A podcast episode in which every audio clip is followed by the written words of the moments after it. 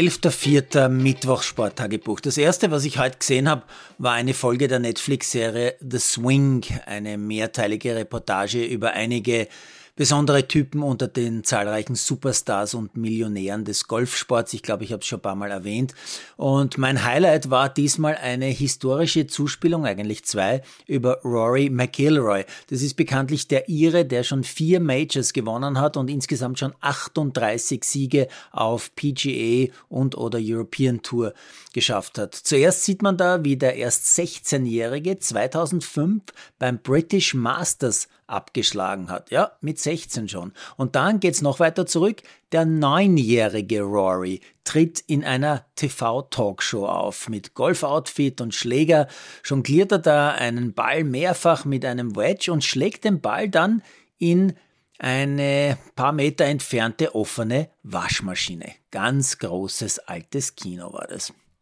Am Nachmittag musste ich dann natürlich unbedingt ein bisschen Sonnenurlaub machen bei dem Regen vor der Tür. Daher der Blick zur Sizilien-Radrundfahrt. Eurosport natürlich. Heute die erste Etappe von Marsala im Westen. Wie erhofft, fast durchgehend an der Küste entlang nach Agrigento. Sonne, Meer, herrliche Bilder. Sieger übrigens Finn Fisher Black vom Team Emirates. Habe ich auch noch nie gehört, den Namen.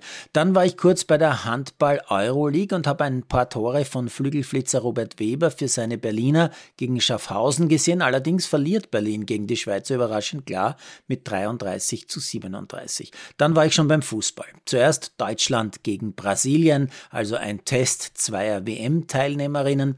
Brasilien führt früh 2-0, hat die Partie sehr gut im Griff. Erst in der Nachspielzeit gelingt Deutschland dann noch ein Anschlusstreffer.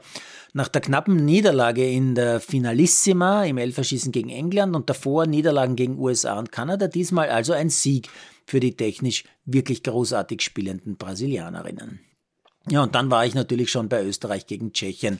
Da habe ich in der ersten Viertelstunde nur ein Tor von Georgieva gesehen, das wegen klaren Abseits aber nicht gezählt hat. Vor der Pause dann noch eine Riesenchance von Pinter nach Traumflankenpass von Henshaw, leider übers Tor. Gleich nach der Pause wieder Tor, wieder Abseits, diesmal war es Pinter. Aber nach einer Stunde dann die hochverdiente 1 zu 0 Führung Höbinger mit einem Schuss vom rechten 16er Eck ins lange Kreuzeck.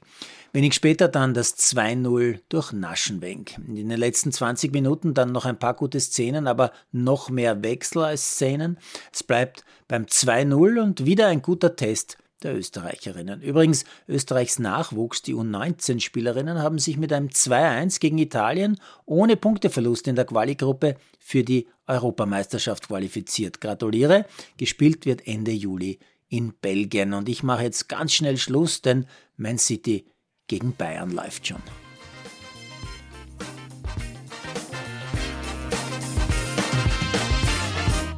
Produziert von Malderino.